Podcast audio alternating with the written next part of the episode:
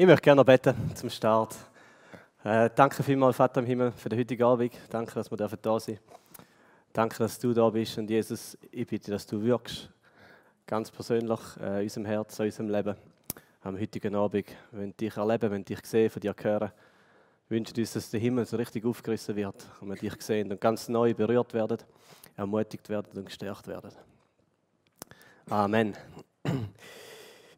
Äh, ich habe die letzten Wochen ein bisschen überlegt und Gott gefragt, Gott, was ist dran für heute Abend?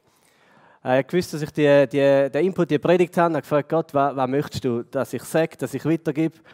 Und dann ist was wichtig geworden, oder Gott hat mir aufs Herz gelegt, wieder mal so eine ganz eine simple Predigt über Gnade zu machen. es ist ehrlich gesagt jetzt mein Lieblingsthema, Gottes Gnade in der Bibel. Und und ich glaube, es ist das Lieblingsthema von dem Buch, von der Bibel selber. Darum fühle ich mich immer gerechtfertigt, um über das zu reden. Äh, bei, der, bei der Sarah und mir, Sarah kann heute leider nicht da sein, sie ist noch zu Bern umeinander, gibt es Nachwuchs. Im November kommen wir ein Kind über. Und, und das, bedeutet, das bedeutet, dass wir jetzt in so Ikea fahren und Sachen kaufen, wo ich vorher noch keine Ahnung hatte, dass das, dass das überhaupt gibt. Es sind irgendwelche Riesenläden für, für Babys und völlig überfordert gewesen. Und bei uns ist daheim so, dass wenn, wenn wir im Ikea etwas kaufen, das ist etwas wirklich Simples, so ein Schrank, da, da ist schon frech. Der Tobi hat da so einen eigenen Lüfter mitgenommen. Das ist echt frech. Also wenn wir im Ikea etwas einkaufen, dann bin, ich gebe es zu, nicht ich, der daheim, der das aufbaut, sondern meine Frau Sarah. Sie liebt da Ikea-Schränke zusammenbauen. Ich äh, hasse es. Und so eine Anleitung in der Hand finde ich noch viel schlimmer. Aber ich habe sie mitgenommen aus einem Grund. Ich glaube, es gibt zwei Arten, wie man die Bibel lesen kann. Und die erste Art ist, man lässt die Bibel als eine Gebrauchsanleitung. Eine Gebrauchsanleitung, wo man Schritt für Schritt zeigt, wie ich mein Leben zusammenbauen muss, damit am Schluss ein guter Schrank, ein Kasten rauskommt. Eine Gebrauchsanleitung, wo man zeigt, was richtig, was falsch ist. Und dann lässt man die Gebrauchsanleitung von der Bibel und überlegt sich, wo bin ich jetzt? Beim Bild 1, beim Bild 2, beim Bild 3? Oder bin ich schon langsam beim Bild 24 angekommen? Wie weit bin ich? Wie religiös bin ich? Wie gut bin ich? Wie gut komme ich voran? Wie schaffe ich es, um gewisse Lebensmuster zu überwinden, um gewisse Sünden aus meinem Leben rauszudrücken? Oder wie oft kann ich wieder retten? Geht es vorwärts, geht es rückwärts? Komme ich vom 5 zum 6 beim Bild oder gehe ich einmal wieder zurück zum 3? Schraube ich Sachen wieder auseinander oder wird da wirklich ein Gebäude bauen? Und der Fokus, wenn ich die Bibel so lese, ist die ganze Zeit auf mir und meinem Fortschritt. Und das ist meine Geschichte. Meine Geschichte war, die ganze Bibel hat mich abpredigt und hat gesagt, los Dave, gang. Wer seine Hand am Flug gelegt hat und zurückgeschaut, der ist nicht würdig für Gottes Reich. Steht in Lukas 9,62. Wer nicht alles aufgibt und mir nachfolgt, der kann nicht mein Jünger sein. Steht in Lukas 14,27. Oder Gott hat seine Hand an die Axt gelegt. Und wenn ein Baum nicht gute Früchte bringt, dann haut er den Baum um und er wird ins Feuer geworfen. Steht in Matthäus 13. Radikaler, ernster, mehr Hingabe. Und das sind biblische Ansprüche an dies und mein Leben eine Gebrauchsanleitung. So habe ich mein Leben gelebt und irgendwann habe ich nur noch zwei Optionen gesehen. Die erste Option war, entweder sehe ich mich auf der Erfülltseite von diesen biblischen Ansprüchen. Ich sage, ja doch, ich versuche da, den Kasten zusammenzubauen. Bin langsam vielleicht beim Bild 10 angekommen, ist doch geht ganz okay, wenigstens geht es vorwärts. Ich gebe mir Mühe. Vielleicht habe ich es geschafft, ich lebe ein bisschen radikaler, christlicher als andere verglichen mit der Welt. Und dann fängt man an, unterscheiden. So ein bisschen die Guten, die Schlechten. So ein bisschen die Welt, die Christen. So ein bisschen die, die richtig Radikalen und so ein bisschen die Lauwarmen. Und damit man doch einigermaßen das Gefühl hat, dass man vorwärts kommt, muss man sich natürlich in der guten Kategorie sehen. Und in dieser Kategorie wächst so ein versteckter religiöser Stolz. Ich habe es geschafft. Oder immerhin bin ich unterwegs oder besser dran als andere. Und der Fluch ist, wenn ich mein Leben auf dieser Gebrauchsanleitung baue, wenn ich die Bibel als Gebrauchsanleitung lese, dann baue ich mein Leben auf einem versteckten Fundament von Stolz. ich bin besser als andere. Das ist die erste Option. Die zweite Option ist, ich bin ein bisschen ehrlicher mit mir, mit meinem eigenen Herz, mit meinem Leben. Und ich merke, wenn ich die biblischen Ansprüche sehe und lese, ehrlich gesagt, kann ich ziemlich überall durch. Ehrlich gesagt bin ich in der Gebrauchsanleitung noch gar nicht so weit. Und wenn ich mit ehrlichen, offenen Augen in Gottes Wort schaue und wenn er von mir fordert, dann bin ich noch so weit hinten drin und so weit zurück. Und dann passiert ein Seich. Und dann passiert das, dass ich eigentlich auf jeder Seite der Bibel nicht erfüllt über mein Leben lese. Nicht erfüllt, durchgehend. Ich habe meine Hand am Flug gelegt, aber ich habe zurückgeschaut. Ich habe nicht alles aufgegeben, um Jesus nachzufolgen. Und gute Früchte. Die zwei Optionen. Ich habe mich für Option 2 entschieden. Ich habe gedacht, nein, ich, ich will ehrlich in mein Leben schauen. Und ich kann mich noch gut erinnern, vor etwa acht Jahren bin ich in England in einem kleinen Studierzimmer, wo ich, wo ich das Studium, das Theologiestudium gemacht habe. Ich war dort auf meinen Knien vor meinem Bett und ich habe die tiefste Dunkelheit um mich herum gefühlt. Ich habe Gottes Wort gelesen und es hat mich angeklagt, ziemlich auf jeder Seite. Und es hat mir gesagt, Dave, du bist noch nirgends. Und verglichen mit der Welt. Oder wenn du dich vergleichst mit der Welt, dann wachst nur Stolz und Selbstgerechtigkeit. Und ich habe Dunkelheit um mich herum gefühlt und einfach eine Leere. Wenn du die Bibel als Gebrauchsanleitung liest, dann wirst du in einer von zwei Sackgassen enden. Die erste Sackgasse ist so ein religiöser Stolz, wie ich vorher gesagt habe. Doch, ich sehe mich besser. Wenigstens besser als die Mehrheit. Darum habe ich irgendwie Frieden, darum ist es okay, darum muss ich die Bibel nicht so ernst nehmen oder darum kann ich irgendwo Höckli setzen. Oder du endest in der Sackgasse der Verzweiflung und merkst ehrlich gesagt, kann ich durch, habe ich keine Chance. Und ich würde dir heute einen anderen Weg vorstellen. Einen dritten Weg oder einen zweiten Weg. Einen anderen Weg, die Bibel zu verstehen. Nicht nur als eine Gebrauchsanleitung für dein Leben. Äh, einen anderen Weg, Jesus zu kennen. Nicht nur als der große Architekt, der versucht, aus dir möglichst guten Kasten zu machen. Und einen anderen Weg, das christliche Leben zu leben. Nicht nur als eine Liste von Regeln und Geboten oder Wert und Moral. Ich bin überzeugt, die Bibel ist nicht primär eine Gebrauchsanleitung, die uns lehrt, ein gutes Leben zu leben, sondern die Bibel ist eine Geschichte, wo man zeigt, nicht was ich alles muss tun, sondern was Gott da hat. Und für da tauchen wir heute in eine faszinierende biblische Geschichte. Und wie das Thema Kinder ansteht, habe ich eine Kinderbibel mitgebracht. Die meisten Kinderbibeln sind schlecht. Das ist eine gute Kinderbibel. Die Geschichte, die wir heute anschauen, die wird in den meisten Kinderbibeln so wirklich schlecht gebracht. Äh, so schlecht, dass wir heute ein bisschen darüber spötteln dürfen. Und das werden wir machen. Das ist eine gute Kinderbibel. Das ist einfach so ein Beispiel da, falls wir mal eine Kinderbibel brauchen. Die ist wirklich gut. Ich lese aus 1. Mose 6, 5 bis 7. Und die, einen werden herausfinden, wo wir da sind, in welcher Geschichte. 1. Mose 6, 5 bis 7. Als aber der Herr sah, dass die Bosheit des Menschen sehr groß war auf der Erde und alles, Dichten und Trachten, sagt Luther, seines Herzens alle Zeit nur böse war, da reute es Gott, dass er den Menschen gemacht hatte, und es betrübte ihn in seinem Herzen. Und der Herr sprach, ich will den Menschen, den ich erschaffen habe, vom Erdboden vertilgen, vom Mensch bis zum Vieh, bis zum Gewürm und bis zu den Vögeln des Himmels, denn es reut mich, dass ich sie gemacht habe. Wer weiß, wo wir sind, in welcher Geschichte? Beim Noah sind wir. In der berühmten Geschichte vom Noah Gott schaut über die Erde und Gott sieht, wie sich Menschen gegenseitig kaputt machen. Er sieht, wie, wie die Menschen die Schöpfung kaputt machen. Er sieht die Welt, die am Boden liegt. Doch dann erzählen die meisten Kinderbibeln. Doch es. Und dort hinein entdeckt er den Noah. Der eine gute, gerechte Mann, die letzte treue Seele auf der Erde. Und er sagt, mit dem mache ich einen neuen Start da ist einer, der es verdient. Und darum starten wir es neu. Und jetzt gehen wir in so eine Kinderbibelgeschichte rein. Ich lese sie euch nicht vor, so mit Bildchen, wir schauen sie in einem Video. gut, Film ab.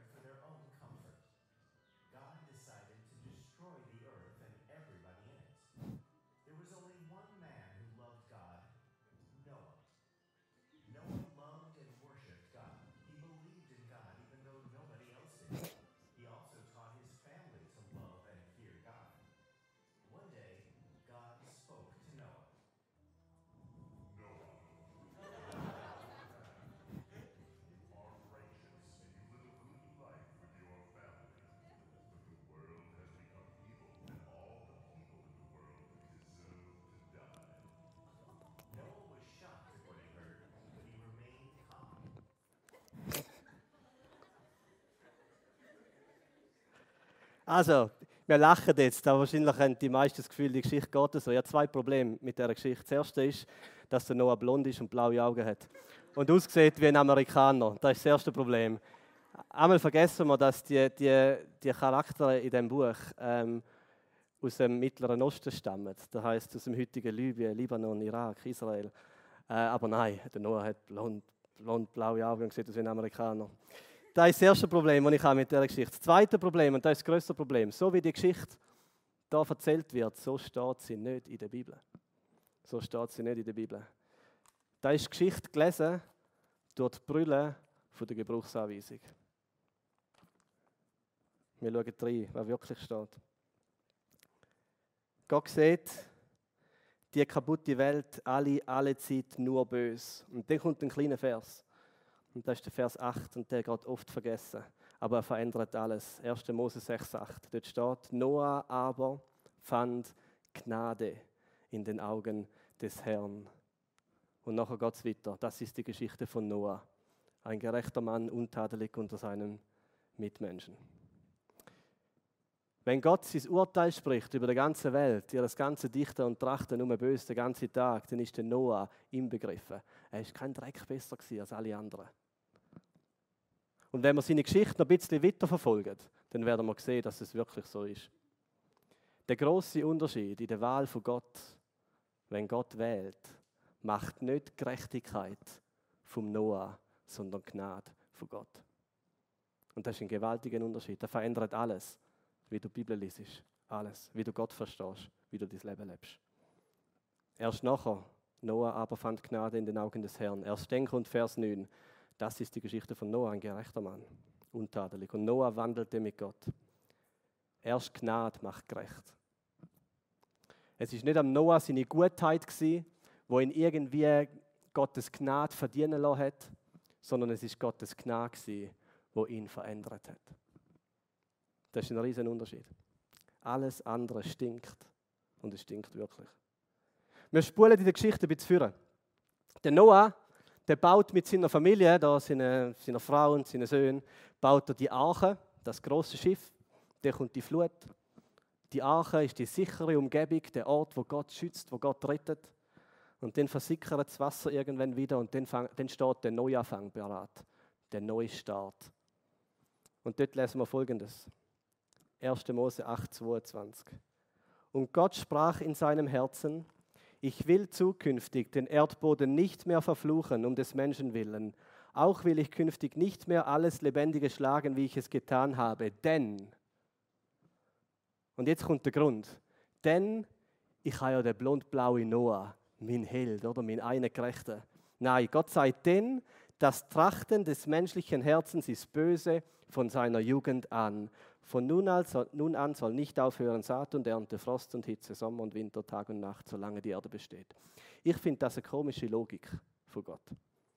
Im sechsten Kapitel sagt Gott, dass er die Erde wird vernichten, weil sein ganze Dichten und Trachten böse ist. Im achten Kapitel sagt Gott, dass er den Mensch wird verschonen, obwohl sein ganze Dichten und Trachten böse ist. Das ist eine komische Logik, ne? Es ist nicht der Noah, der den Unterschied gemacht hat. Es ist ein anderer. Alles hängt wieder an einem kleinen Satz. Und im 1. Mose 8, 21, bevor Gott da sagt, wo wir jetzt vorher gelesen haben, steht, und Gott roch den lieblichen Geruch Und Gott roch den lieblichen Geruch und er sprach in seinem Herzen, ich will zukünftig den Erdboden nicht mehr verfluchen, etc. Etwas ist Gott in die Nase gestiegen, ein Geschmack. Und Gott hat den geschmeckt, den Geschmack. Und hat gesagt, ich werde nicht mehr den Mensch vernichten, obwohl sich der Mensch gar nicht geändert hat, obwohl sein ganze Dichter und Trachten immer noch böse ist. Gott hat etwas geschmeckt. Es ist nicht die Gutheit vom Noah gewesen. So, eben, der blond-blaue Noah, der schnell verschrickt und nachher gerade wieder gelassen ist.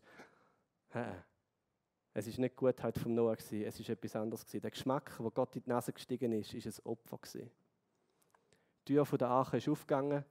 Der Noah mit seiner Family geht raus in das neue Land, der neue Anfang. Und zuerst, was er macht, ist, er baut einen Altar. Er nimmt das Tier und er schlachtet es drauf und er gibt Gott ein Opfer. Und der Geschmack, der steigt Gott in die Nase, als ein lieblicher Geruch steht, wo alles verändert. Das Opfer, wo stirbt für dich und mich, das stellvertretende Opfer. Das Spurgeon, das ist ein Prediger in England, hat mal gesagt, so scheint nun mein Gott auf den Menschen zu schauen und nachdem er ihn ganz durchschaut hat, spricht er zuletzt, er ist böse von Jugend auf. Und dann schreibt Gott, begnadigt. Gnade wählt dich. Gnade hat einen Namen, sein Name ist Jesus und du musst nicht gut schmecken, du musst nicht blond-blau sein wie der Noah, du musst nicht der eine letzte gute Mensch auf Erde sein, damit Gott dich wählt. Im Gegenteil, Gott macht sich zum Job, zum die wählen, wo gleich sind wie alle anderen. Gott macht sich sogar zum Job, zum die wählen, wo gerade nicht gut schmecken. Gott sucht nicht die Heiligen, denn die Wahrheit ist, er wird gar keine finden. Einer der größten Vorwürfe, die Jesus über sein Leben hat müssen hören, ist, dass er zu viel Zeit mit den Unwürdigen verbracht hat. Dass er die geliebt hat, die Liebe gar nicht verdient haben. Dass er mit denen Zeit verbracht hat und Freundschaften gepflegt hat, die der Abschum sind von der Gesellschaft. Je tiefer wir unsere Gnade verankern lassen, desto mehr werden wir von uns wegschauen. Desto weniger geht es um eine Gebrauchsanleitung, wo wir beim Bild 13, 14 oder 15 sind. Und ich glaube, wo Gott den Geschmack geschmeckt hat von dem Opfer, ist in seinen Gedanken etwas passiert. Und zwar sind seine Gedanken über Tausende von Jahren vorwärts gespult. Und irgendwann ist er hängen geblieben in Gottes Gedanken, an dem Moment vom Kreuz, wo nicht das Tierli auf dem, auf dem Altar stirbt, sondern sein eigener Sohn, Jesus Christus am Kreuz, als der perfekte Stellvertreter. Als der, der beim letzten Bild bei der Gebrauchsanleitung angekommen ist, wie es wir nicht schaffen. Als der, der den Tod in Kauf genommen hat, den wir verdient hätten. Und uns Leben schenkt und Freiheit und Frieden und Vergebung. Gottes Gnade, es ist mega simpel und so oft überlesen wir es.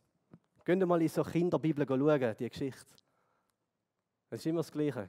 Böse Welt, einer gute Mann, weil einer gut ist, wählt den Gott und macht mit ihm Neues. Übrigens, der Noah, der gute Kasten Noah, hat auch nach dem Neuanfang noch einiges falsch gemacht und etwa eine Schraube locker gehabt. Im 1. Mose 29 steht folgendes: Noah aber wurde nun ein Landmann und er legte einen Weinberg an.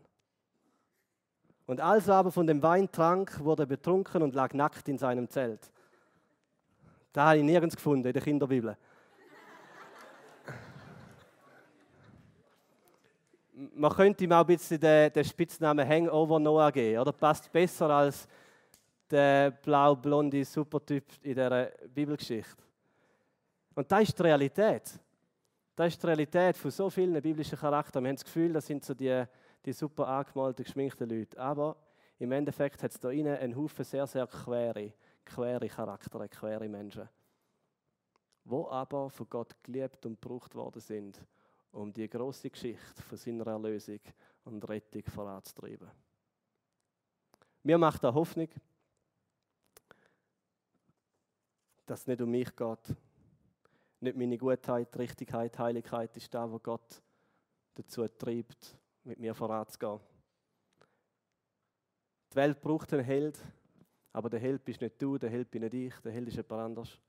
Die Welt braucht auch einen Retter, aber der Retter bist nicht du, der Retter bin nicht ich, der Retter ist jemand anders. Und die Welt braucht den richtig, den gut, aber es sind nicht wir. Aber was die Welt braucht, und da bin ich so überzeugt davon, die Welt braucht Menschen wie dich und mich. Schitternde Menschen, wo aber die Gnade von Gott so fest in der Hand haben, dass sie die auf Augenhöhe anderen Menschen weitergeben können. Dass sie können sagen, schau, in meinem Leben ist so vieles falsch, in meinem Herz ist noch so viel mehr falsch. In meinen Taten, in allem Versteckten, in all dem, was niemand weiß, da läuft so vieles schräg.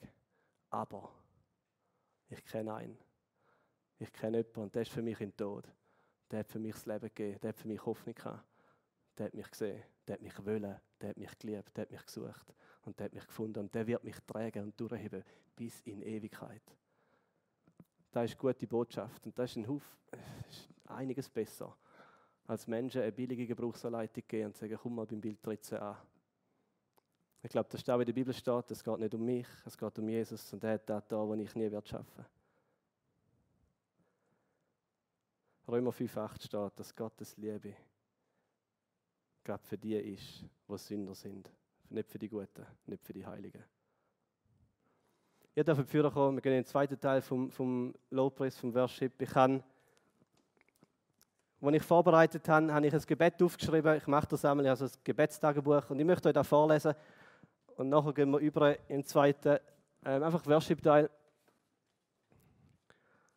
Und mach doch den heutigen Abend zu so einer Zeit zwischen dir, dir und Jesus. Und vielleicht ist es der Moment, wo du einfach wieder mal völlig 100% ehrlich und offen kannst sein und Gott dein ganze Herz kannst anlegen. Vielleicht ein paar versteckte, dunkle Sachen, wo du dich vielleicht selber nicht mehr getraust zum reinschauen, wie du das Gefühl hast, es macht dich unwürdig, es tut dich disqualifizieren. Und ich wünsche mir, dass heute neu kannst die Gnade von Gott klammern, wo genau für die Falschen da ist. Ich habe geschrieben, Jesus, ich bin wieder am gleichen Ort angelangt, einfach bei deiner Gnade. Ich fühle mich immer noch so weit hinein.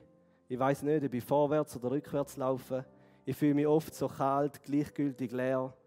Und dann, dann sollte ich einfach die Liebe von dir annehmen. Dann sollte ich einfach die Hoffnung ergreifen, dass da ein Gott ist, der über mir strahlt.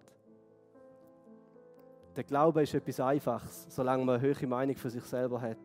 Erst auf dem Boden von der Realität wird schwierig zum Glauben. Zum Glauben, dass deine Liebe wirklich so weit, hoch, breit und tief ist, wie du mir willst versichern, dass sie es ist. Jesus, ich will mich neu an die Gnade klammern, neu davon trinken, neu annehmen, neu drin Frieden finden. Es ist das Einzige, was zum Leben befreit. Es bringt mich zum Staunen und es ist die tiefste Freude.